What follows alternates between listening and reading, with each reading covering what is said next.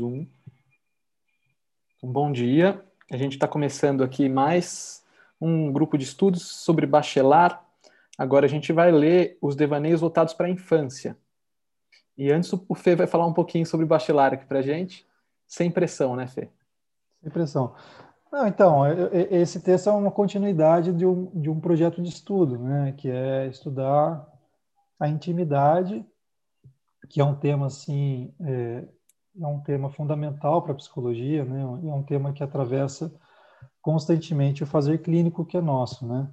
E, enfim, o Bachelard, ele é um autor da filosofia, Vou retomar, assim, essas coisas a gente meio que já comentou muito, bastante até, mas só para uhum. situar, de repente, quem está começando né? A Isa também está tá uhum. chegando aí e para situar de, de, onde é o Bachelard, né? Assim, é, Bachelard é, é um, é, um, é um, filósofo epistemólogo, né? Um filósofo da ciência do século XX e ele ficou bem conhecido assim, primeiramente pelos estudos da da, da filosofia da ciência mesmo, assim, de, de, estudar os novos paradigmas científicos do século XX, né? A, a, da física, da química. Ele, se eu não me engano, era matemático. Uhum. É, o primeiro livro dele é um livro sobre o, o conhecimento aproximado, estudos sobre o conhecimento aproximado. Mas ele tem essa essa essa herança, né? não, não essa, essa influência, né? Essa dívida com nem tanto com a fenomenologia inicialmente, né, mas com esse pensamento que surge no século XX, que é um pensamento muito crítico e que, que é um pensamento em crise também, né, crítico e em crise. O século XX, a filosofia do século XX, é, acho que podia ser definida assim, né, uma crítica e em crise. Em crise porque, assim, é, é, a gente vem falando né, sobre as, a, a morte dos universais, né, essa pretensão do do conhecimento absoluto, da verdade, da verdade incorruptível. Exata, né? Então, exata. Então, isso, isso, tudo foi, foi indo por água abaixo, né? No século XX, no começo do século XX. É, e isso forçou muito a filosofia, o pensamento a, a se recolocar no mundo, né? Assim, a encontrar novos paradigmas que não fosse exatamente os antigos, né, que, que tentavam assim meio que talvez talvez imobilizar a realidade para ter o controle sobre ela, né? É, então o Bachelard está um pouco nesse caldeirão, né, na França, no século XX e, e enfim, então o, o, o, pensamento dele é muito inicialmente sobre a sobre a ciência pensando como é que se pode ter um conhecimento científico que não seja absoluto, né? Como é que se, como é que, como é que se localiza isso? Então a questão histórica entra como um horizonte fundamental da ciência e entra e entra é, mais marcantemente no pensamento do Bachelard a questão da imaginação, né? Que aparece ali no, no, nos estudos epistemológicos como um, os obstáculos né, epistemológicos, ou seja, como é, esse, esse, esse, é, esse mundo, esse mundo, vamos chamar de mundo interno do cientista, né, como é que ele aparece na construção da ciência? Né? Como, é que, como é que o, mundo imaginário direciona eventualmente o saber científico e em que medida ele pode pertencer ou não ao saber científico, né? Então, aquele livro... Nossa, eu acho que eu estou falando demais já, né? Fica à vontade, Fê, pode falar. Era uma introduçãozinha só, mas é que é difícil, né? É, aquele livro, né, o, A Formação do Espírito Científico, que ele vai se deter exatamente sobre isso, né, sobre a pré-ciência, como é que a materialidade do mundo aparece à consciência humana, né, que não é a matéria nunca é algo inerte, mas ela vem sempre já, entre aspas, preenchida de valores, né? E, e esses valores são sempre valores imaginários que se ativam no contato com a matéria. Então, e aí ele vai é, é, assim se aprofundando nesses temas, né? Assim da da imaginação, mas ainda da imaginação localizada no âmbito de um obstáculo epistemológico, né? Algo que de certa maneira teria que ser analisado e aí a psicanálise entra como um lugar de análise desse mundo imaginário, para que, de certa maneira, isso fosse, fosse é, depurado, né? E, e de alguma maneira superado na, na perspectiva científica, não ignorado, né? Assim, mas conhecido para que possa um conhecimento objetivo, mas aqui já não é uma, uma objetividade pura, é uma objetividade construída. Né? Então é, essa consciência é muito fenomenológica, né? Que não é que não há objetividade, mas a objetividade é uma construção. Eu diria assim, é um modo de presença, né? Um modo do homem se relacionar com o mundo natural. É... Então, mas aí nesse nesse nesse contato com esse mundo interno, vamos dizer assim, né, que que antes era totalmente rechaçado pela ciência no sentido de uma neutralidade burra, né? É, é só você ser neutro. como se não houvesse assim como se não houvesse questões históricas é, que, que atravessassem constantemente o fazer científico, independentemente da vontade do cientista, né? É uhum. exatamente o que a gente vê agora nessa questão da vacina, né? Assim, isso aparece muito, né? Como as questões históricas estão assim direcionando a ciência, né? Não existe uma ciência pura e abstrata, existe uma ciência sempre a serviço de algo, de uma certa comunidade, né? É, enfim. Então, mas aí o Bachelard também, à medida que ele entra em contato com esse mundo interno, ele também começa a perceber que, no fundo, a imaginação é, é, é uma dimensão que, que é inalienável da, da existência humana. E aí é onde ele começa a se dedicar a uma, a, uma, a um conjunto né, de, de obras que, que vai se deter sobre, sobre a questão da imaginação. E ele entra em contato com a imaginação a partir daquilo que estava posto no horizonte físico, né, que são as matérias. Então ele mais ou menos recupera aquilo que os gregos já tinham colocado, né, as matérias fundamentais, uhum. e, e, e, vai tentar estudar assim como é que a imaginação é despertada ou a matéria melhor, como é que a imaginação é despertada pela, por essas matérias fundamentais é, e, ao mesmo tempo, como essas matérias fundamentais são construídas pela imaginação. É, então, assim, você tem o livro Água e Sonhos, O Ar e os Sonhos, A Terra o Devaneio da Vontade, A Terra o Devaneio do Repouso, enfim. É, então, são os estudos materiais da, da imaginação material, né? E, e aí ele vai construindo e ele vai se fenomenologizando, né? Interessante no Bachelard que a fenomenologia ela vai acontecendo no pensamento dele. É, e também não é uma fenomenologia não é uma fenomenologia escolar, né, a do Bachelard, é uma fenomenologia que que ela é muito peculiar, né, o modo como ele faz fenomenologia, o modo como ele incorpora a fenomenologia e, e, o modo como ele coloca a fenomenologia para dialogar com outras áreas. Por exemplo, aqui nesse livro que a gente está lendo, que é o, A Poética do Devaneio, que é o penúltimo livro dele, publicado em vida, é, é uma obra que, que, que, aparece muito em diálogo com, com a psicanálise do Jung, por exemplo. Né? Uhum. E, e, é interessante como a fenomenologia do Bachelard ela acaba incorporando essa psicanálise, mas tirando dela a, aquilo que a psicanálise tem de, de, de explicativo, né? Explicativo, causa, causalista, né? E, e também de, da sua característica de sistema psíquico, né? Uhum. É, que mesmo no Jung ainda está muito presente, assim. Então ele um pouco dilui isso e coloca um pouco isso a serviço do, do real, né? Do real enquanto um real fenomênico. E bom, que mais, né? É, e, e, aí eu acho que a gente chega nesse livro, né? A Poética do Devaneio. A gente leu a Poética do Espaço, um trecho da Poética do Espaço, que é um livro anterior. Então aqui o Bachelard já abandonou aquelas coisas da, da imaginação material, não que ele abandona, né? Ele ele ele não fica nelas, né? Simplesmente ele vai andando. E aqui então esse livro ele já tem um tema muito sobre estudo sobre o devaneio por si mesmo, né? O imaginário por si mesmo. Então, os capítulos são, né? Devaneio sobre o devaneio, uhum. o sonhador de palavras, né? A questão da linguagem, então. Devaneio sobre devaneio, ânimos, ânima, que aqui é um diálogo bem forte com Jung, né? Os jungianos gostam muito do Bachelard, né? Leem bastante, então. Os devaneios voltados para a infância, que é o que a gente vai ler. Depois tem o Código do Sonhador e Devaneio Cosmos. É um livro muito muito bonito, né, cara? Esse é um livro, nossa, especialmente bonito, assim.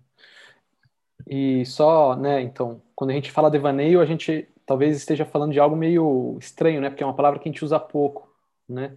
É, o que Bachelard chama de devaneio aqui é uma espécie de pensamento solto, né, um pensar solto, um pensar não raciocínio, né? Eu vou refletir sobre algo e tentar entender, mas é aquele olhar, é aquele pensamento que a gente olha meio para o nada e se permite uh, uh, se dedicar àquilo que chega, digamos assim, né? Uh, então é um, ele está falando sobre algo muito específico e da importância desse, desse, desse devaneio, desse devanear em nossa vida, né? Que é o se demorar sobre o pensamento, digamos assim. É. É o modo como o mundo, eu diria assim, o Bachelard acho que nem daria essa definição, mas é como eu leio, né? Uhum. É o modo como o mundo interpela o homem no seu modo mais original. Seria isso, devaneio. Uhum. É o modo como o mundo nos toca de modo mais original.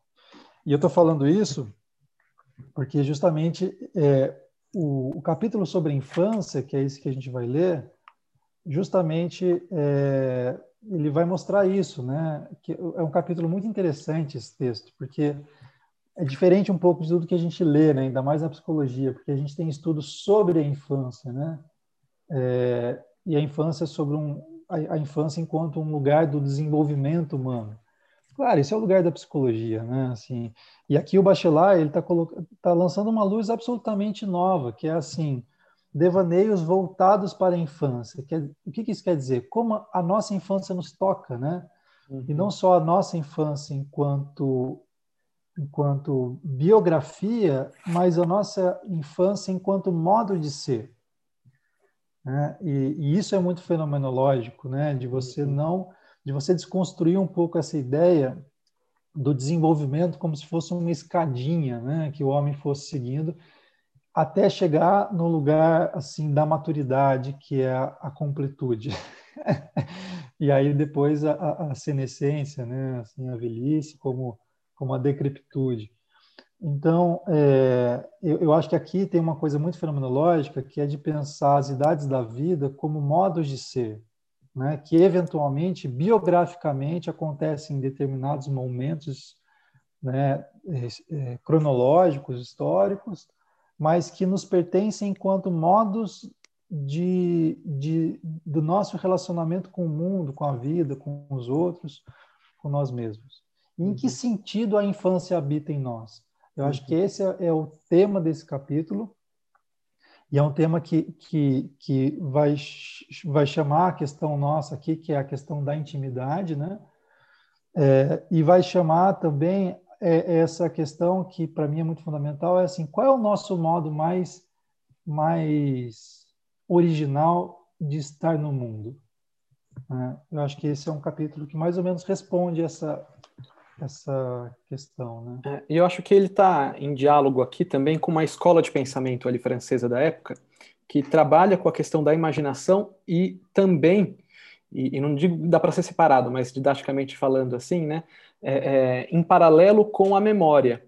Né? Então, autores como o Bachelard, como o Walter Benjamin, como Proust, né? já na literatura, é, é, o quanto eles trabalham a memória em uma maneira não horizontal, né? assim, numa linha do tempo, que tenta olhar para trás e resgatar de fato os fatos exatos que compuseram a minha infância, né? por exemplo. Mas a memória enquanto algo, horizontal, é, algo vertical. Né? uhum. em que eu me aprofundo, e acho que quando ele fala assim, os devaneios voltados para a infância, ele está falando de uma forma de, de, se permitir ser interpelado pela infância que me chega, sem tentar ficar resgatando fatos exatos da minha história, né? É, então, ah, então, mas em tal dia eu fiz tal coisa, quase como se a gente pudesse fazer uma ciência da memória, né? Porque tal dia aconteceu tal coisa, eu tenho aqui marcado na minha agenda. Futuramente a gente vai poder fazer isso, né? A gente vai olhar a agenda do Google vamos lá, 10 anos atrás, onde eu estava nesse dia, nessa hora. O Facebook já faz isso, né? Já Lembra faz assim, isso. ó, três anos atrás, é. você a foto lá no Guarujá, né? Uhum. É, e, então, mas assim, o devaneio voltado para a infância é aquele se permitir olhar para a infância e, e, e, e, se permitir ver aquilo que chega quando você pensa na infância, né? E aí eu me uhum. dedico a isso. E a forma dele escrever é muito devaneando, né, Fê? Porque ele vai ele, ele lembra daqui, e aí ele pega autores que falam sobre uma experiência parecida e autores que levam para outro lugar, então é um se permitir, né? É, isso. E se lembrou uma coisa que é importante que eu não falei, é o contato constante com a literatura, né? Uhum. Como uma expressão também fundamental desse modo de ser imaginário, né? Devaneador. Uhum. É. Legal. Beleza. Alguma coisa antes da gente começar o, o texto? Não? Então, adiante. Bora lá. Então vamos lá. Para quem está aí com o livro, a página que começa é 93, capítulo 3. Os devaneios voltados para a infância. Ele começa com três citações aqui. Primeira, solidão, minha mãe, reconta minha vida. Do Milos, Sinfonia de Setembro. Outra citação, de certa forma, vivi apenas para ter a quem sobreviver. Ao confiar ao papel estas fúteis lembranças, tenho consciência de realizar o ato mais importante de minha vida. Eu era predestinado à recordação. De Milos, a iniciação amorosa. Trago-te uma água perdida em tua memória. Segue-me até a fonte e encontre seu segredo. Do segundo jogo do Patrice Latour Dupin. Quando, na solidão, sonhando mais longamente, vamos para longe do presente, reviver os tempos da primeira vida, vários rostos de criança vêm ao nosso encontro. Fomos muitos na vida ensaiada, na vida, na nossa vida primitiva. Somente pela narração dos outros é que conhecemos a nossa unidade no fio de nossa história, contada pelos outros, acabamos, ano após ano, por parecer-nos com nós mesmos. Reunimos todos os nossos seres em torno da unidade do nosso nome. Mas o devaneio não conta histórias. Ou pelo menos, há devaneios tão profundos, devaneios que nos ajudam a descer tão profundamente em nós mesmos, que nos desembaraçam da nossa história Libertam-nos do nosso nome. Devolvem-nos essas solidões de hoje, as solidões primeiras. Essas solidões primeiras, essas solidões de criança, deixam em certas almas marcas indeléveis. Toda a vida é sensibilizada para o devaneio poético, para um devaneio que sabe o preço da solidão. A infância conhece a infelicidade pelos homens. Na solidão, a criança pode acalmar seus sofrimentos. Ali, ela se senta filha do cosmos, se sente filha do cosmos, quando o mundo humano lhe deixa a paz. E é assim que nas suas solidões, desde que se torna dona dos seus devaneios, a criança conhece a aventura de sonhar, que será mais tarde a aventura dos poetas. Como não sentir que há comunicação entre a nossa solidão de sonhador e as solidões da infância? E não é à toa que, num devaneio tranquilo, seguimos muitas vezes a inclinação que nos restitui as nossas solidões de infância. Deixemos então a psicanálise o cuidado de curar as infâncias maltratadas, os pueris sofrimentos de uma infância endurecida que oprime a psique de tantos adultos. Está aberta a uma poético-análise, uma tarefa que nos ajudaria a reconstituir em nós o ser das solidões libertadoras. A poético-análise deve devolver-nos todos os privilégios da imaginação. A memória é um campo de ruínas psicológicas, um amontoado de recordações. Toda a nossa infância está por ser reimaginada.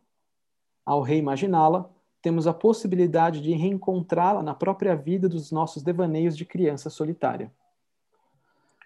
Portanto, as teses que queremos defender neste capítulo visam todas a fazer reconhecer a permanência na alma humana de um núcleo de infância, uma infância imóvel, mas sempre viva, fora da história, oculta para os outros, disfarçada em história quando a contamos, mas que só tem um ser real nos seus instantes de iluminação, ou seja, nos instantes de sua existência poética. Quando vamos sonhar. Dar uma pausinha aqui. Vamos, vamos, vamos. É, nossa, cara, o bachelor ele não, ele não começa assim, né, com cuidado, ele já começa dando voadora, né? ai, ai. E aí, alguém quer comentar alguma coisa? Ainda não? Achei interessante aqui, só para comentar, é, essa, esse raciocínio dele, esse pensamento dele, que o devaneio não conta histórias. Uhum. Isso é muito uhum. interessante, né? É, é, é, falando uhum. aquilo da memória, né? Como algo que não está tentando ver um caminho lógico, temporal, né? Cronológico da vida. Mas que, pelo contrário, né? Os devaneios nos ajudam a descer tão profundamente em nós mesmos que nos desembaraçam da nossa história. Liberta-nos do nosso nome, né?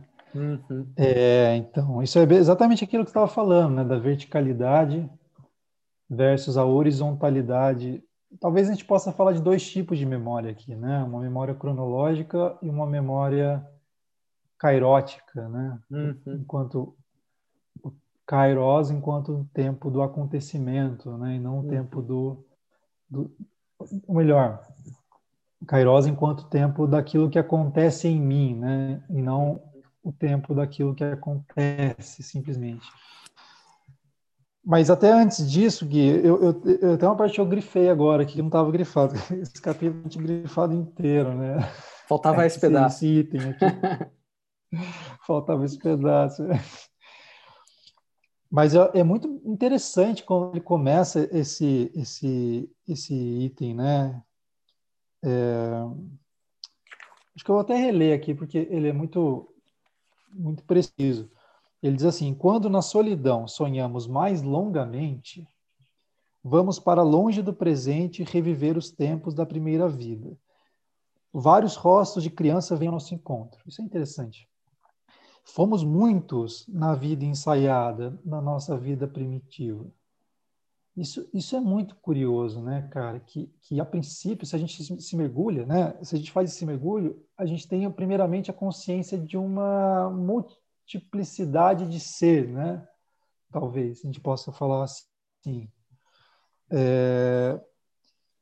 E aí, como é que a gente resolve esse problema dos muitos que fomos nós, né? É, assim, desse, desse, desse lugar de experiências tão diversas que é o ensaio da vida, da, da nossa primitividade, né? Da nossa primeira vida.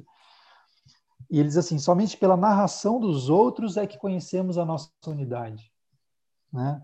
No fio de nossa história, contada pelos outros, acabamos, ano após ano, por parecer-nos com nós mesmos. Reunimos todos os nossos seres em torno da unidade do nosso nome. Cara, isso aqui, isso aqui é uma, uma tese sobre o problema da identidade, né? Que ele faz num, num, num um parágrafo assim, curtíssimo, né? Que é assim, o que o que dá a unidade, a sensação de unidade na diversidade da nossa história. Em relação à infância, é sempre o que os outros nos contam, né? É assim, é, é como os outros reúnem num discurso quem nós fomos e nós nos reconhecemos a partir desses discursos e reunimos esses discursos em torno de um núcleo que é o nosso nome. Né? Então, é assim, aí eu digo, eu sou o Felipe, eu tive uma infância assim, todos os pacientes chegam assim para a gente no consultório, né? Eles contam a infância e o passado a partir desse núcleo que foi construído. Isso é interessante. Não é a única possibilidade de eu ser, né? De eu ser Felipe. a princípio, a nossa consciência, ela, se, ela, se, ela, se ela ultrapassa esse nome, a nossa consciência ela tem uma percepção de uma multiplicidade de ser, de uma multiplicidade de experiência que não se esgota e que esse nome não abarca completamente, né? Então, dá para dizer que, nesse caso, o Bachelard está falando até de uma crise de identidade, né? Mas de uma crise de identidade que não, que não é vivida como crise, mas que é vivida como, como assim, é, como percepção de uma riqueza, né? Acho que é isso, de, de uma possibilidade de ser. Sabe que você falando isso, Fê, eu lembrei um pouco do Mil e Uma Noites, né? É, que não sei se vocês conhecem mais ou menos a história, eu mesmo não li inteiro, mas é, que conta a história de um, de um, um rei, vai, digamos assim, que é traído pela esposa e depois dessa traição ele fica muito magoado, mata, mata a esposa e passa então a ter noites com outras moças e depois matá-las no dia seguinte, né? Até que ele encontra uma moça que mais ou menos pressente que isso ia acontecer e ela conta uma história em troca da vida dela, né? Então ela conta uma história legal e o cara fala, bom, então tá bom, né? Noite seguinte, vamos ver o que acontece, né? E ela vai contando mil e uma histórias, né? Uh, uh, mil e uma noites, então. E é curioso essa imagem, né? É, é, porque fala da narração enquanto uma manutenção da vida, digamos assim, né? E mais do que isso, né? É, é, a narração como algo curativo, né? Porque ele vai ouvindo essas narrativas, ele vai permitindo através da multiplicidade de narrativas viver coisas que no fundo estão curando ele dessa mágoa com a, com a, com a esposa que, a, que o traiu, né? Uh, e o quanto eu acho que o papel do terapeuta é no fundo, a permissão de outras narrativas, né? Assim, é, é, a, é, o estar junto diante de alguém que pode recontar a própria vida de uma outra forma. Não, uhum, não se encerrar isso. numa narrativa única, né?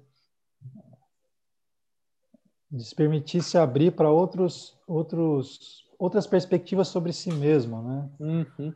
É, e aí, é essa importância da narrativa na infância, né? é, como algo que expande esse núcleo que a gente está discutindo agora, né? É, é, para além de uma única narração de alguém, né? Assim, permite vivências outras, né? De outras narrativas. É, realmente, esse é um problema, né? Eu, eu, aliás, eu, eu, diria que é o problema da clínica, né? Se a gente pudesse dizer assim, o que, que a gente faz é separar o que é meu do que não é meu, né? Enquanto eu paciente. Uhum é, eu acho que é isso, né? O quanto esses discursos do outro, ao mesmo tempo que eles dão uma unidade, uma sensação de, de assim, de concretude, né? De quem eu sou, eles também me imobilizam, né? Essa concretude me imobiliza. Então, grande parte do processo terapêutico significa é, é, é, um processo de diluição desse, desses olhares, né? Desses saberes do outro sobre mim e de uma abertura, de uma reconquista, né, de mim sobre um horizonte, de mim mesmo sobre um horizonte mais amplo. É, tem muito a ver com isso aqui que ele está colocando, né, porque o, o, contraponto dessa unidade, quando você leu, né, Gui, aquela parte que te chamou atenção e que ela termina assim, né, que esses devaneios nos, nos desembaraçam da nossa história e libertam-nos do nosso nome, é aí onde a gente se perde de si mesmo que a gente se encontra, né? Muito bonito isso, como ele coloca, né? Assim, eles devolvem-nos essas solidões de hoje, as solidões primeiro. E que solidão é essa, cara? Né? Acho que essa é uma pergunta que a gente vai se fazendo ao longo desse desse capítulo. Uhum. Essas solidões que que é, quando ele fala assim, né? É, que toda a vida é sensibilizada para o devaneio poético. E bom, é na infância, a infância conhece a infelicidade pelos homens.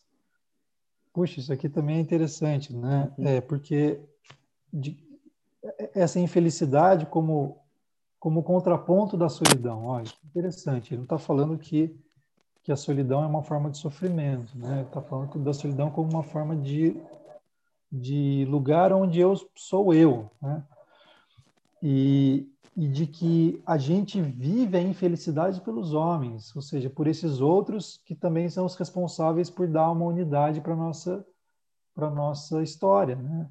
Tem um jogo ambíguo, né, cara? E é uma ambiguidade que, que todo mundo vive, eu acho, em relação à própria família, né? No, no, essa coisa da gente de, de, de né? outro dia mesmo assim, né, o paciente falou, bom, vamos lá falar mal dos nossos pais, né? Porque é isso, né, cara? Parece que o destino de todos os filhos é, é, é criticar os pais. Não é? E a sensação dos pais é que os psicólogos sempre dizem que o erro são dos pais, né? É, mas tem algo de verdadeiro nisso, né? Talvez não seja toda a verdade, mas tem algo de verdadeiro, porque a gente, reconhece, a gente conhece a infelicidade pelos homens, né? Uhum. E é curioso esse espaço nosso, né, Eu estou pensando agora, de novo, eu gosto muito do Proust, e no primeiro livro do Em Busca do Tempo Perdido, que é o Caminho de Sua, ele conta um pouco sobre a infância, lembrando a infância e tal, e ele lembra de um, de, uma, de um quarto onde normalmente ele não podia ficar nos quartos sozinhos, trancado, né? Os pais não deixavam, né? É, mas em algumas situações era tinha um quarto que era permitido ficar sozinho trancado, né? E uma dessas situações é quando ele fazia alguma coisa, ele estava triste, os pais permitiam que ele ficasse trancado no quarto pensando no que ele fez, né? e sofrendo lá. Então era um quarto do choro, assim, né? Aquele quarto posso ficar sozinho. E o quanto o, o, espaço terapêutico não é esse quarto, né? Onde aqui, ó, não como uma forma de castigo, né? Mas uma, como uma forma de, de permissão de chorar, de, de, como ele fala aqui, né? A solidão da criança pode acalmar seus sofrimentos. Como uhum. esse espaço da solidão. Por mais que seja uma solidão acompanhada, no caso da terapia. Né? É, nossa, você fala uma coisa e me vem outra, né? Uhum. Mas aquilo que o Winnicott fala, né, que é a possibilidade de estar só na presença do outro, como uhum. uma das grandes conquistas do desenvolvimento, eu acho que tem a ver com isso, né? Que esse é o grande lugar da, da vida adulta em relação à infância, né? É, é, é dar à criança a possibilidade da sua solidão, né? Uhum. Ou seja, de que na solidão ela não se sente isolada do mundo, mas que nessa solidão ela encontra encontra o mundo e a si mesma, né? É, então, eu acho que é, é, o lugar da terapia, né? Realmente, a possibilidade do paciente estar só na presença na presença do terapeuta. Uhum. Né? Mas a experiência da, da terapia ela é uma experiência de solidão. Concordo. E aí, gente? é, a gente já já já tá já mergulhando aqui no texto, né?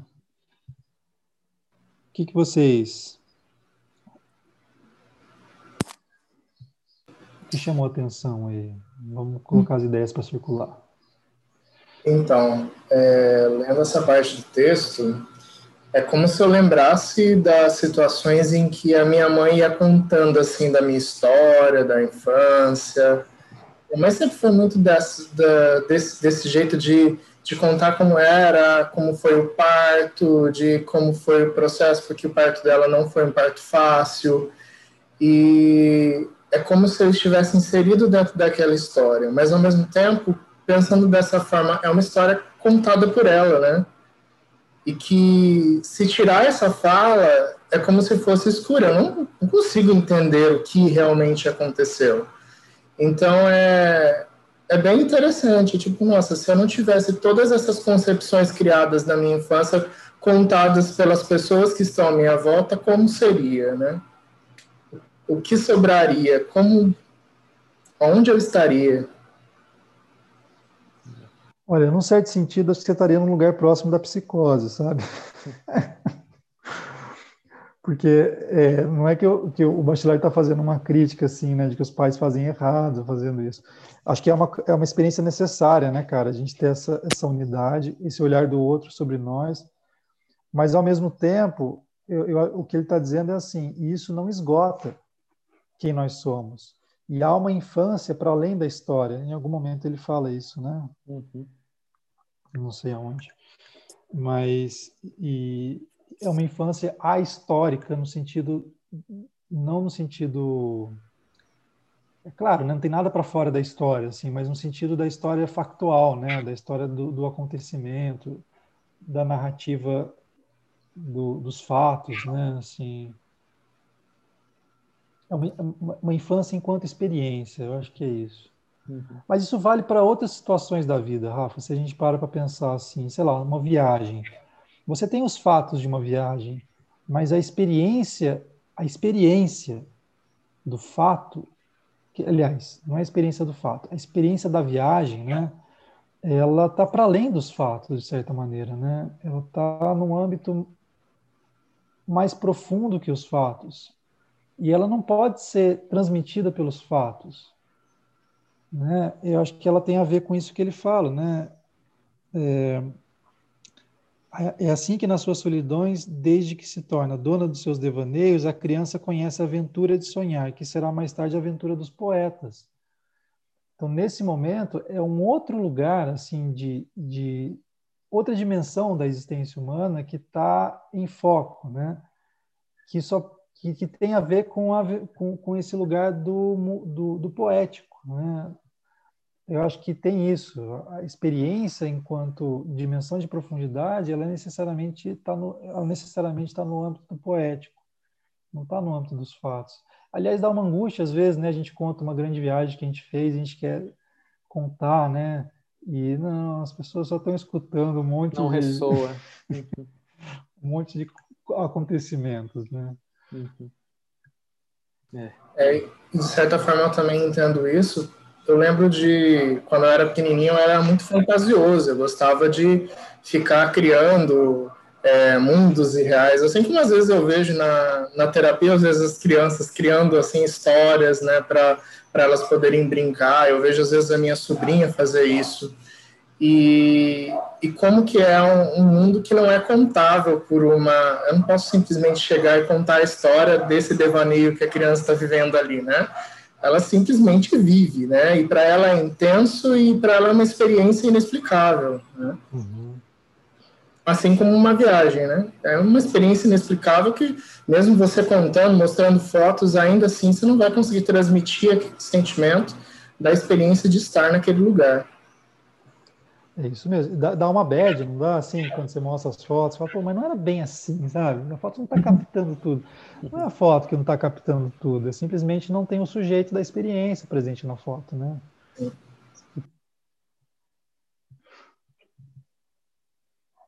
Enfim. O, o Felipe? Felipe, Guilherme, galera. Não sei se eu, se eu entendi assim direito, né? Essa questão do devaneio. Mas para mim parece muito assim, é, esse significado, que é devaneio é uma forma, parece, de abertura para as crianças que habitam em mim, não só uma criança, mas as crianças que habitam em mim. Então, assim, é, é uma forma de ser criança, mais ou menos assim, é, novamente. Assim, ser criança é algo completamente vasto, assim, de possibilidades, então não tem como a gente voltar à história, que é algo meio que meio que quadrado ali, né, meio que certinho, embora é carregado também de, vastidão. Mas é, é ser criança novamente, assim, é devaneio, até onde eu estou entendendo. Não sei se estou certo nesse sentido. Perfeito, acho que você já foi o seu spoiler aí, né? a sua compreensão foi um spoiler, é isso. No sentido, assim, de que é exatamente essa tese dele, né? De que o, o a infância é o, é o lugar onde a gente aprende a devanear, né? Nesse sentido, todo devaneio é uma forma de infância. Eu acho que é isso. Spoilers, né? Grande uhum. coisa, né, cara? Assim, não, não, é esse, não é esse o ponto. É.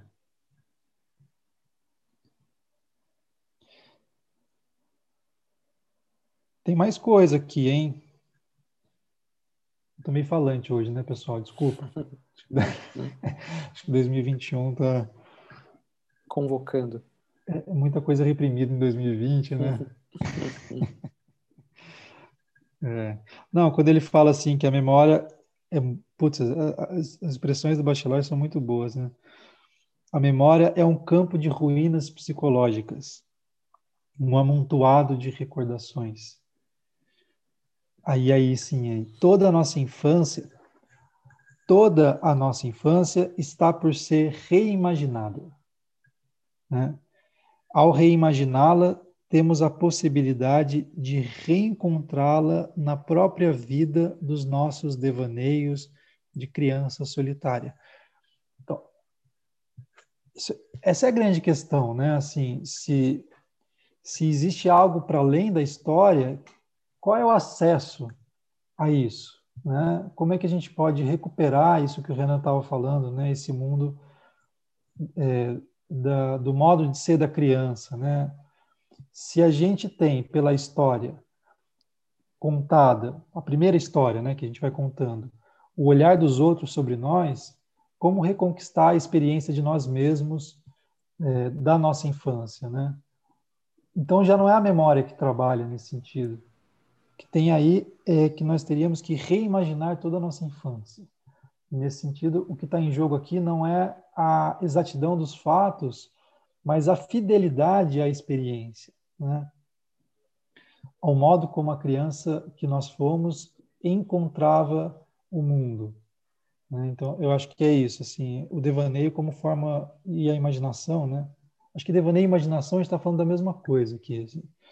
mas assim, devanear sobre a infância é um modo de, re, de reencontrar aquilo que verdadeiramente a infância foi para nós. É, eu lembrei daquele filme nessa, nessa parte que você leu, daquele filme Divertidamente, que você está falando sobre as memórias, né? Que daí as memórias de elas vão ficando armazenadas num espaço lá e algumas vão sendo simplesmente descartadas, né?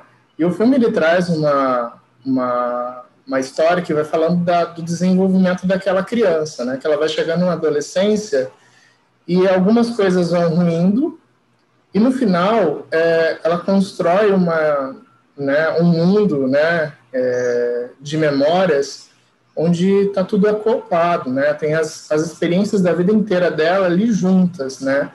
É como se ela olhasse para tudo que ela tem e ela recontasse ali novamente ela construísse um novo espaço para que ela pudesse se lembrar. Eu acho, eu achei muito legal quando a gente começou a ler essa parte, eu lembrei, nossa, é muito dessa questão, né? É como se aquelas memórias, elas realmente não são mais. A gente vai até lembrar, e às vezes não vai lembrar direito, vai lembrar, vai contar uma outra memória que nem é real, mas para nós é real, né? Que ela é uma reconstrução do nosso passado. Uhum. Tem, um, tem um documentário de uma cineasta chamada Anie Varda, que é um tem um, que tem um, mini, um, um, curta assim de 20 e poucos minutos chamado Ulisses, que é a história de ela é fotógrafa também, ela tira uma foto que ficou famosa assim numa praia uh, de um de, de um cara nu olhando para o mar de costas para a foto, uma criança nua sentada no chão olhando para trás para uma cabra morta que deve ter caído de uma colina ali, né?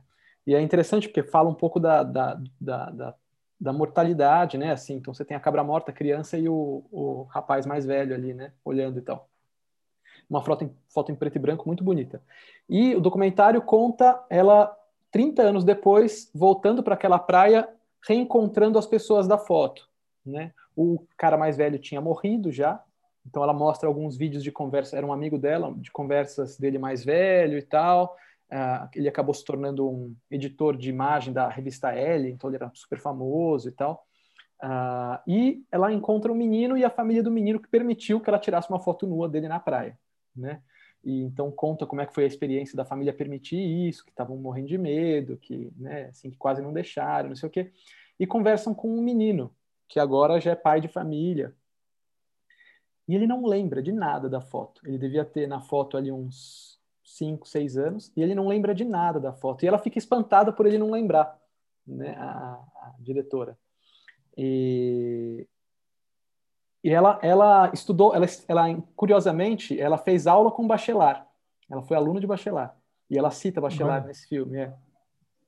E, e, um pouco que ela vai tra trazer, e que eu acho que fala do devaneio uh, da infância, que é assim, que fala sobre a memória, assim, a memória não está no nosso poder né? Assim, ela nos acomete de vez em quando, ela nos interpela, né? Então, em contraponto com essa memória histórica cronológica, de vez em quando, né, como Proust na experiência da tomando uma xícara de chá, ele lembra da infância dele, ou como a gente de vez em quando vai para algum lugar e fala: "Nossa, mas espera aí, isso aqui tá tá me cutucando. O que, que é isso que eu estou tentando lembrar aqui, né?" E de repente a lembrança vem, né? Uh, uh, eu acho que o devaneio é justamente esse permitir-se ser interpelado, como o Fê colocou, né? Pela, hum. pela infância, pela memória, né? Por isso que está me chegando aqui, né? E que normalmente, né?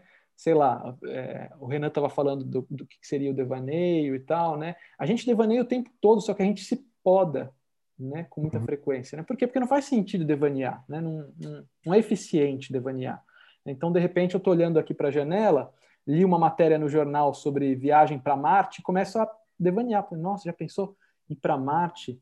Nossa, mas e aí como é que eu faria isso? Mas, né, como é que seria tal coisa e tal? E de repente eu me pego pensando sobre Marte, eu falo, nossa, tipo, deixa, vamos voltar aqui para uma coisa mais útil, né?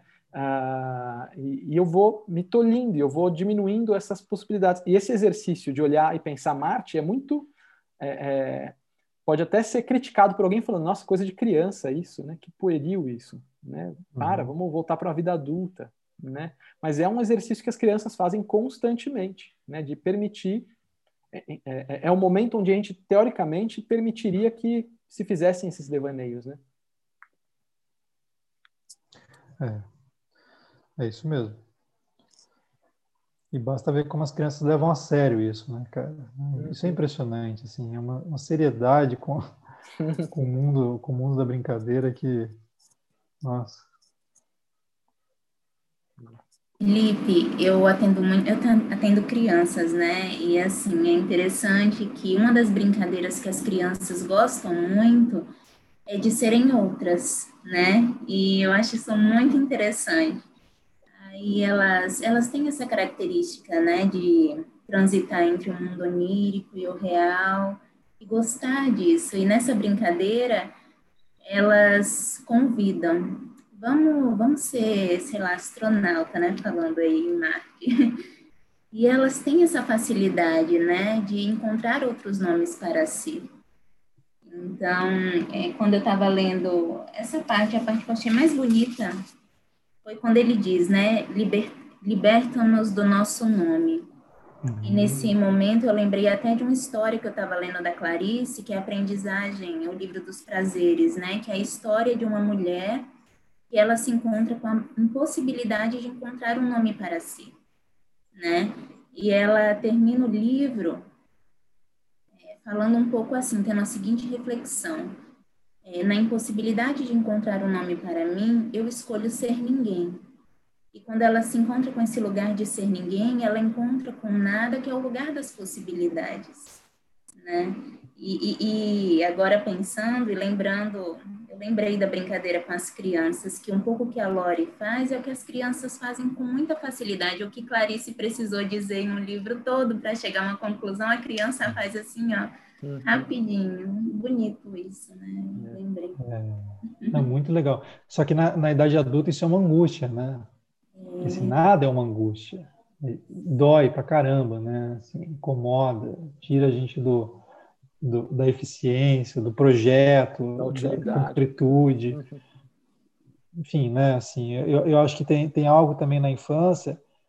É engraçado como como a gente intui isso, né? Eu diria que isso é mais do que, do que uma questão social. A gente intui o fato de que a criança precisa, ela precisa poder brincar, né? Viver isso que você está falando, né, Aline? Mas e a gente e a gente dá um amparo para ela, né? Assim, para ela poder brincar, é, para ela poder ter outros nomes e, e, esses outros nomes não gerar uma angústia no sentido de uma ruptura com o projeto de ser, né? Uhum. Não tem projeto de ser nenhum, tem simplesmente se permitir ser, ser é. interpelado, né? Assim, a, simplesmente ser. É, e eu fico pensando que tem algo de, do, daquilo que os gregos falavam, né? Que o homem ele só é filósofo se ele for livre, né? Assim, da, do, do, do assim da, do dia a dia, né? Daquilo que, que nos compromete, que, que, do comprometimento com o dia a dia, que é a sobrevivência, né? O fato hum. de você ter que dar conta da vida, digamos assim. Acho que isso serve para a gente hoje. Sim. Porque, de certa maneira, assim, o, o, você se, se despregar do mundo é, é, deixar de dar conta, né? A gente sente isso imediatamente. A minha filha, nessa quarentena, não sei se eu comentei isso já com vocês, mas, enfim, recomentando, né? é, é, ela, essa coisa de ser outros nomes, né? É muito interessante, porque ela, ela faz um jogo pra, que, para mim, às vezes é vertiginoso, que é que ela fala assim, ela inventou uma magia, que é a magia que ela diz assim, olha para esse lápis e vire tal personagem, né? E aí eu me torno tal personagem, é, e, e ela continua sendo a Beatriz, né? E eu sou outro personagem. Então acho que foi o jeito dela lidar com a falta de amigos, né? Então ela me transforma numa criança beleza, tal. E às vezes ela chama uma, uma, um amiguinho ou uma amiguinha para dormir com ela, né? Que sou eu ou a minha esposa. Então hoje ela vai dormir com a Dora Aventureira. Então ela tá... Travou um pouco, Fê.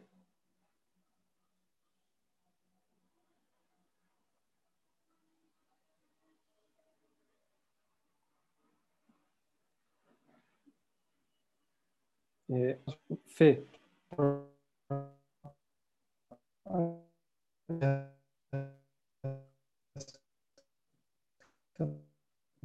Esperar ele terminar de travar e falar, e eu retomo.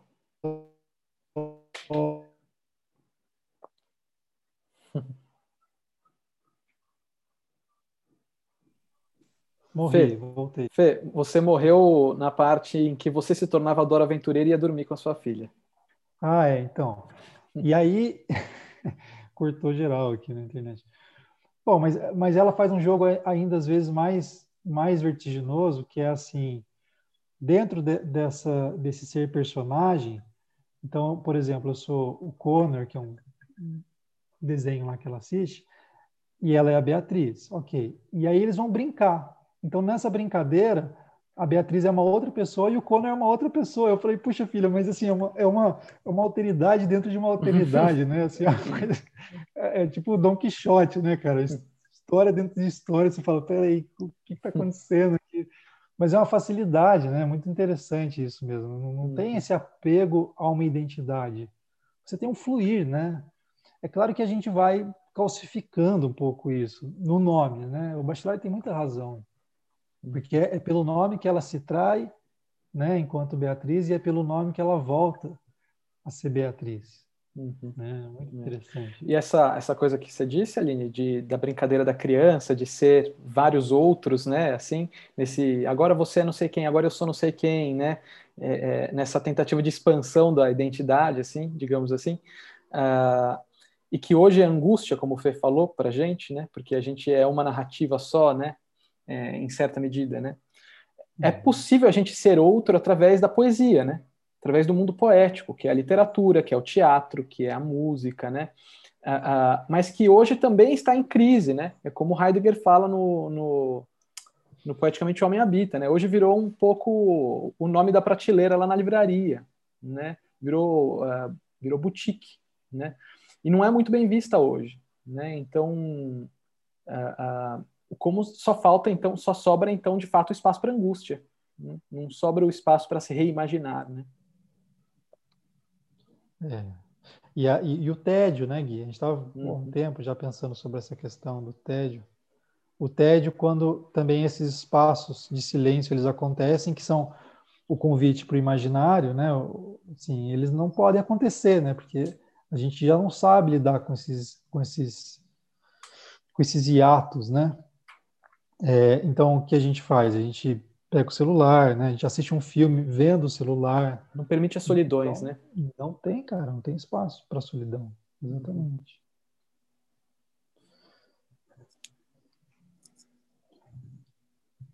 Continuamos? Continuamos. Então, lá embaixo, né? Quando sonhava, é isso? Isso. Quando sonhava em sua solidão, a criança conhecia uma existência sem limites. Seu devaneio não era simplesmente um devaneio de fuga, era um devaneio de alçar voo. Há devaneios de infância que surgem com o brilho de um fogo. O poeta reencontra a infância contando-a com um verbo de fogo. Verbo em fogo, direi o que foi minha infância desaninhávamos a lua rubra no fundo dos bosques. Um excesso de infância é um germe de poema. Zombaríamos de um pai que, por amor ao filho, fosse apanhar a lua. Mas o poeta não recua diante desse gesto cósmico. Ele sabe, em sua ardente memória, que esse é um gesto de infância. A criança sabe que a lua, esse grande pássaro louco, tem seu ninho louro. algum louro tem seu ninho em alguma parte da floresta. Assim, as imagens da infância, imagens que uma criança pôde fazer, imagens que um poeta nos diz que uma criança fez, são para nós manifestações da infância permanente. São imagens da solidão. Falam da continuidade dos devaneios da grande infância e dos devaneios de poeta. É, aqui ele tá levando que, que bom, a gente estava um pouco falando, né? Uhum. É, mas eles assim, né? Dessa infância permanente, né? E dessa grande infância. Então, ele começa a falar um pouco desse, desse da infância como um, um lugar, né? Uma dimensão da existência que não se não termina na medida em que cronologicamente a infância acaba, né? Aqui é muito fundamental. Uhum.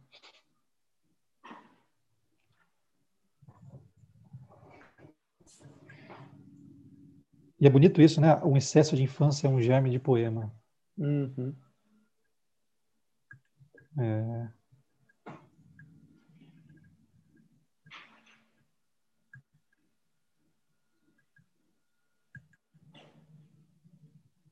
E aí? Vocês estão devaneando aí isso? hum. E é curioso esse movimento, né? A gente vive falando desse movimento nos outros grupos, né? É, que é o movimento da fenomenologia, que ao se ao, ao, criticar e ao tentar se desapegar da exatidão da ciência, da exatidão do raciocínio, da exatidão do pensamento, né? É, é, naturalmente a gente cai na arte, né? Assim, não tem muito um outro caminho que não esse, né? É, é quando a vida perde a exatidão matemática, a exatidão da, da ciência, ela cai na poesia, né? É. Ou, ou, ou numa exatidão louca, né? Exato. É, também é um risco esse, né? Quando os deuses morrem, Deus... como é que é a história lá do, do, do Nietzsche lá? Você que está estudando mais, Guia, o... A sombra os deuses, deuses morrem, ficam, ficam as sombras dos deuses, né? E a gente começa a venerar as sombras que são deuses loucos, né? Assim, são deuses. É uma tentativa ainda de manter a exatidão do mundo, né? É. Seu, cortou seu áudio, Gui, acho que desconectou aí. Voltou? Voltou, acho que desconectou. Tá. É, que é justamente uma tentativa de resgate da exatidão do mundo, né? É ou uma uhum. dificuldade em abraçar a abertura do mundo, né? É. Interessante esse apego nosso, né, a esses a esses lugares de, de, de concretude, de certeza, de exatidão, né? Essa, eu não sei se eu já levantei essa pergunta aqui, mas é uma pergunta que eu sempre me, faço, que acho que ela nem pode ser respondida, não sei. É, que é assim, como é que se, se o homem é, é tão assim é, é uma que, se o que caracteriza o homem é aquilo que realmente o Heidegger diz, né, que é a possibilidade de ser e o tempo, né, ou seja, a transformação seria o elemento mais fundamental do humano, por que, que a gente se cronifica tanto? Né? Assim, por que, que a gente tanto se apega ao já consolidado, ao já estabelecido, ao bem sucedido, né? E, e tem até um projeto cultural disso, né? De você ser uma pessoa que deu certo, né? Assim, não uma pessoa que está em, em, em, construção, né? Que é, né, cara? Assim, para mim é, um, uma, é uma pergunta com uma grande exclamação junto, sabe? Uhum.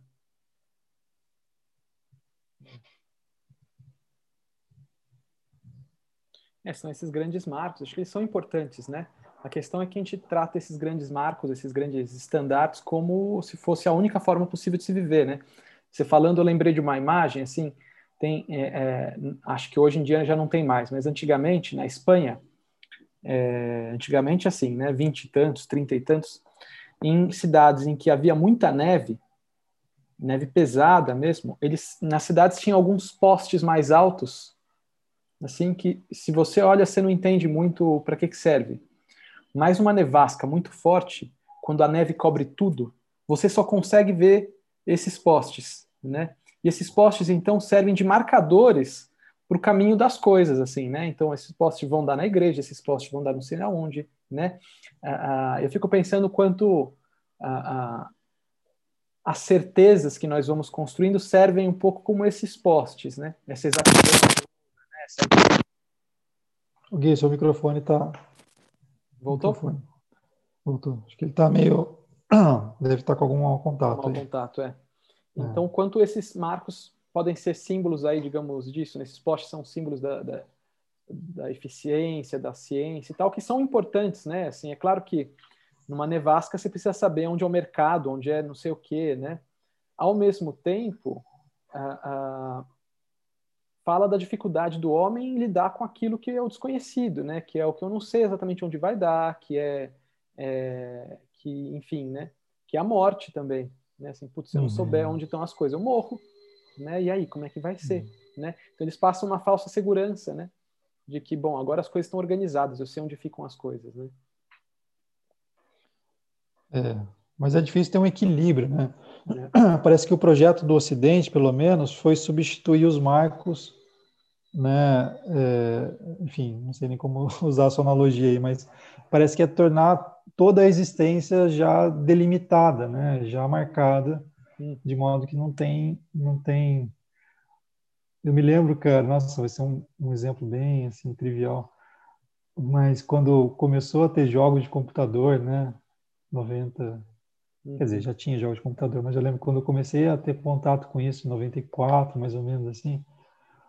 É, o primeiro computador chegou em casa, né? Aquela coisa. E, e eu jogo aqueles jogos primitivos que você ia andando e, e, e tinha então tinha paisagem, né? Mas os caminhos já estavam, você só podia andar naquele é, caminho. Não podia explorar, né, cara? Depois apareceu outros jogos que você podia explorar a paisagem, era mais interessante. Mas é um pouco isso, né? Como se, se então, tivesse não, a paisagem. Acho que a analogia seria uhum. essa, né? Assim, a gente não sabe se perder, a gente não pode se perder, né? O caminho já está traçado. Né? É isso. É um projeto, um projeto que não comporta o erro, né? Uhum.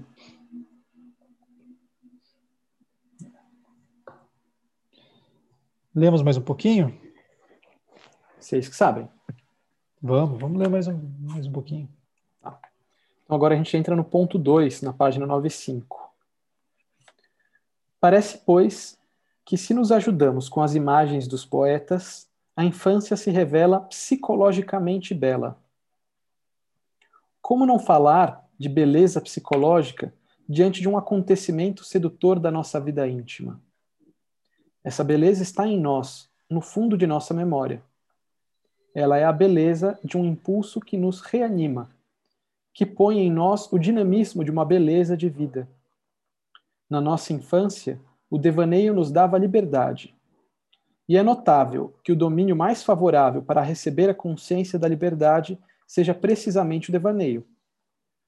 Apreender essa liberdade quando ela intervém num devaneio de criança só é um paradoxo quando nos esquecemos de que ainda pensamos na liberdade tal como a sonhávamos quando éramos crianças. Que outra liberdade psicológica possuímos afora a liberdade de sonhar? Psicologicamente falando, é no devaneio que somos seres livres. Uma infância potencial habita em nós. Quando vamos reencontrá-la nos nossos devaneios, mais ainda que na sua realidade, nós a revivemos em suas possibilidades. Sonhamos tudo o que ela poderia ter sido. Sonhamos no limite da história e da lenda. Para atingir as lembranças de nossas solidões, idealizamos os mundos em que fomos criança solitária. É, pois, um problema de psicologia positiva o de perceber a causa da idealização muito real das recordações da infância do interesse pessoal que temos por todas as lembranças da infância. E é assim que há comunicação entre um poeta da infância e seu leitor, por intermédio da infância que dura em nós. Essa infância, aliás, permanece como uma simpatia de abertura para a vida. Permite-nos compreender e amar as crianças como se fôssemos os seus iguais numa vida primeira. Um poeta nos fala, e eis-nos eis imersos na água viva, na fonte nova. Escutemos Charles Plisnier. Ah, desde que eu consinta aqui, tens minha infância tão viva, tão presente. um céu de vidro azul, árvore em folha e neve, rio que corre, aonde vou? Lendo esses versos, vejo o céu azul acima do meu rio, nos verões de um outro século. O ser do devaneio atravessa sem envelhecer todas as idades do homem, da infância à velhice. Eis porque, no outono da vida, experimentamos uma espécie de recrudescimento do devaneio, quando tentamos fazer reviver os devaneios da infância. Esse recrudescer esse aprofundamento do devaneio que experimentamos quando pensamos na nossa infância explica por que, em todo devaneio, mesmo naquele que nos embala na contemplação de uma beleza grande do mundo, logo nos encontramos no declive das lembranças. Insensivelmente, somos conduzidos para devaneios antigos, de repente tão antigos que já nem pensamos em datá-los um clarão de eternidade baixa sobre a beleza do mundo. Estamos diante de um lago cujo nome é conhecido dos geógrafos, em meio a altas montanhas, e eis que regressamos a um passado remoto. Sonhamos enquanto nos lembramos, lembramos-nos enquanto sonhamos. Nossas lembranças nos devolvem um rio singelo que reflete um céu apoiado nas colinas. Mas a colina recresce a enseada do rio se alarga, o pequeno faz-se grande. O mundo do devaneio da infância é grande, maior que o mundo oferecido ao devaneio de hoje.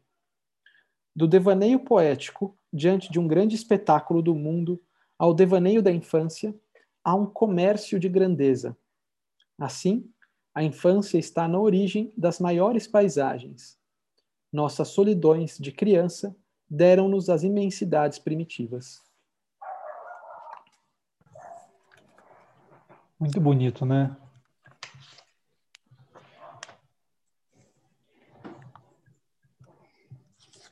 O Rafa tá. Tá devaneando. Tá, tá devaneando. Ai, ai. É isso, né? É isso mesmo.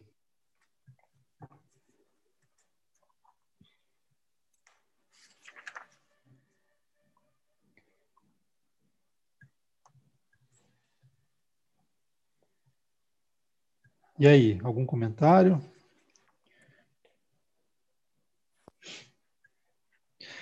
Curioso como o pensamento do Bachelard, ele é bem circular, né? Parece que ele vai repetindo algumas coisas, né? Quando ele fala isso, sonhamos tudo que a nossa infância poderia ter sido, sonhamos no limite da história e da lenda, né? Um pouco isso que a gente estava falando já. É, mas eu acho que ele está começando a, a, a, colocar aqui a questão do acesso né, a esse lugar.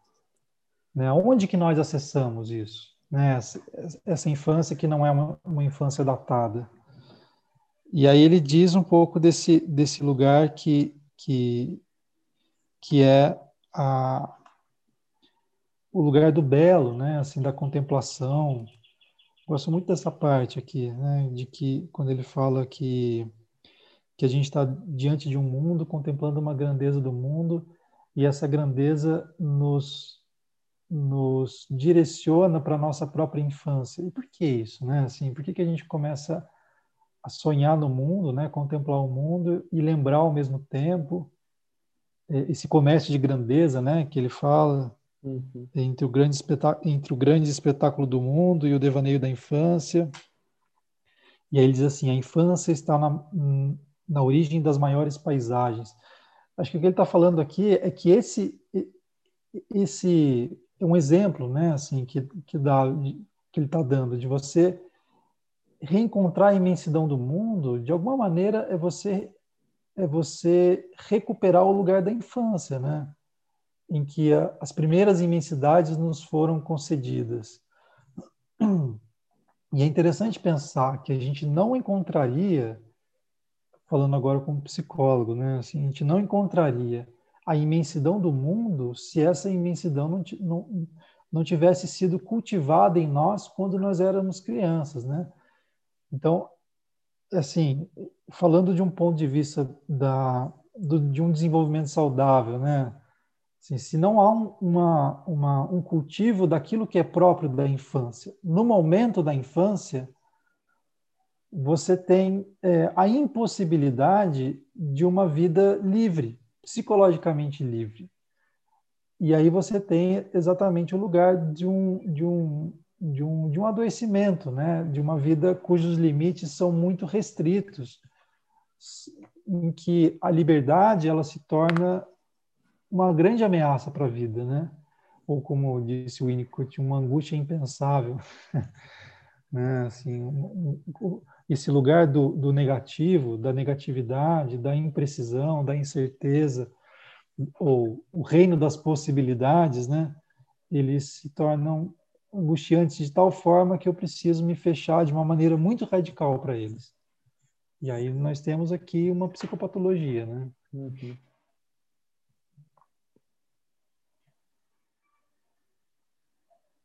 E é curioso isso, né? Que ele fala aqui, né?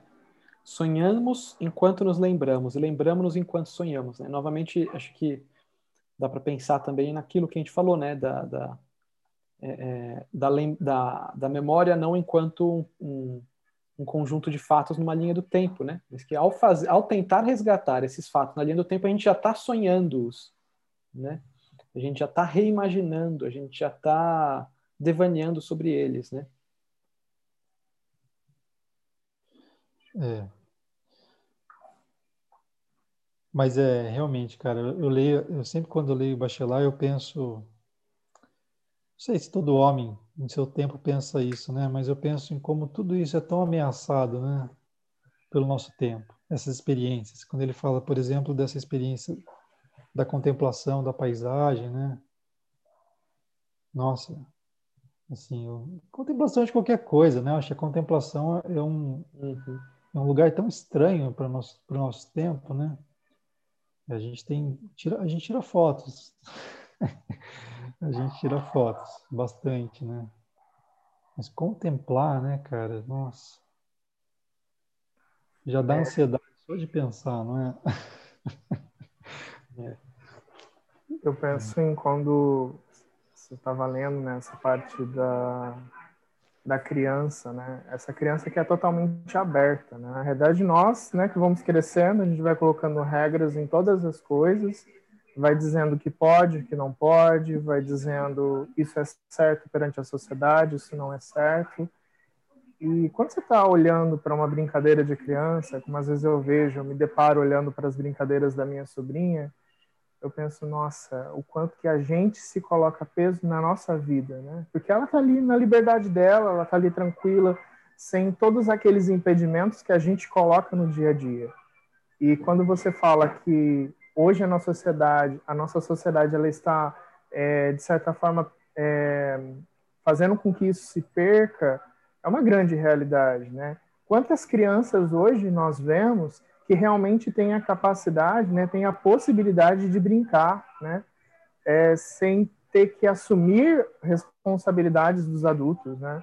A criança já chega tendo que saber um monte de coisa, né. Você vai na terapia, né, a mãe já chega assim, olha, porque eu quero que o meu filho aprenda isso, porque eu quero que ele seja dessa forma, porque ele tem que cumprir a expectativa para a idade dele, e assim a gente vai minando essa possibilidade do devaneio da criança.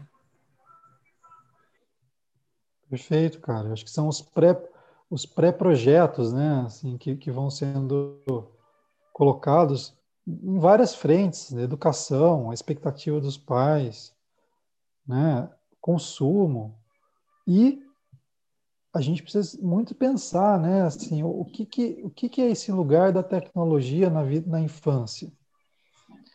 Sabe, cara, assim, o que, que significa criança ficar é, constantemente é, assim, num mundo que já está constituído em suas imagens, sabe? Que eu acho que isso é tecnologia, né? São imagens já constituídas, são imagens já feitas, né? Imagens já programadas. É, o quanto isso pode ameaçar ou não a infância, né? Ou substituir o lugar da criatividade, acho que são questões que a gente tem que alimentar, né? Para não, não deixar simplesmente que esse mundo cubra, né, cara? Esse, é, porque para o bachelar aqui, eu, eu, eu, eu acho que eu gosto muito dessa perspectiva de que a infância é um lugar de uma a infância cronológica é o um lugar de uma conquista, a conquista de algo. A conquista do quê? Da grande infância, né? do, do, a conquista da, do, do, mundo poético, vamos dizer assim. Acho que é isso. Né? Sabe, ô, Felipe, não sei se dá tempo, hein? Mas é, eu descobri uma palavra vasculhando né, as poesias, essas coisas que, que eu venho tentando trabalhar bastante, que é essa palavra inutensílios. Então eu tenho oh. tentado fazer inutensílios. Inutensílios? Ah, inutensílios. É um neologismo, e... né? Isso, neologismo. Hum. Eu tenho tentado colocar essa, essa questão em prática, sabe? Que é de unutenciar as coisas, mais ou menos assim, tirar a utilidade das coisas. Porque, de uma certa forma, parece que a gente está numa sociedade onde busca colocar muito utilidade em tudo, né? E é onde a gente não encontra esse espaço, né, para devaneio, para poesia, para contemplação, porque elas são coisas inúteis, né? E a infância é inútil de uma certa forma. Então a gente fazer essa essa questão, né, inutenciar as coisas é um meio de tentar resgatar um pouco essa essa infância da gente, essa poesia que, que existe. Objetos oníricos, né? Objetos oníricos. Podia fazer um, um, como é que é um, um, quais são os seus inutensílios favoritos, né? Uhum. o cômodo dos inutensílios. É. é, porque até isso, né? A gente pensa muito essa coisa, o que não, o que não é útil a gente tem que se desfazer, né? Jogar fora. Aliás, o que, o que não é útil está colocado como um, um derivado do útil, né? Nesse caso é o contrário, né? Está colocando o, o inutensílio como algo que tem uma legitimidade em si mesmo, né? Assim como algo que tem um valor em si. É, é a infância, né, cara? Você pensar o terreno da inutilidade fundamental. Diga lá, Aline. Achei interessante porque é, é, justamente no que não é útil que a gente pode inventar, né? Não está pré-determinado. E aí esse espaço é o espaço da liberdade, o espaço da imaginação, o espaço da invenção. Então, no, no inútil, guarda uma, uma riqueza muito grande, né? Que é a riqueza das possibilidades. Exatamente. E a gente pensa às vezes, né, assim, muito erroneamente, por exemplo, a ciência, né? Até a ciência, a ciência, o papel da ciência é produzir utilidades, é produzir o microondas, é produzir computador. Mentira! Isso, isso é um acaso. Essas coisas, o computador é um acaso da ciência. O microondas é um acaso da ciência, sabe? Não é nenhum cientista fala assim, vou inventar um objeto novo, então vou montar uma teoria científica. Cara, não. Né? Não são conquistas da ciência exatamente isso.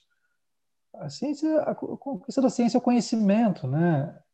Se, se daí surgem objetos como esses que a gente está usando aqui para se comunicar, ótimo, mas é, é um erro pensar né, que a ciência está a serviço da utilidade. Também não. Nada que é humano, assim, em seu sentido mais radical, está a serviço da utilidade. Né? Nem a sobrevivência, a gente não pode dizer que a gente está aqui para sobreviver, né? Então que a gente precisa ter coisas para sobreviver. Eu acho que a gente sabe muito bem que a sobrevivência não, não, não, não é algo que sustenta a vida, né? Assim, a mera sobrevivência. As pessoas morrem muitas vezes, sabe, para para fazer algo que que, enfim, que é inútil, né? Uhum. né?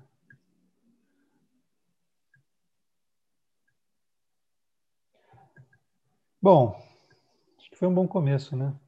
Sim, sim. Vou marcar aqui onde a gente parou. Boa, gente. Então, a gente parou em 97. Ficamos por aqui. Semana que vem a gente volta a ler mais um pouco. Valeu, e falar pessoal, muito. Um abraço. E falar muito, é. um abraço, gente. Tchau, tchau. Valeu, Até semana que vem. Tchau.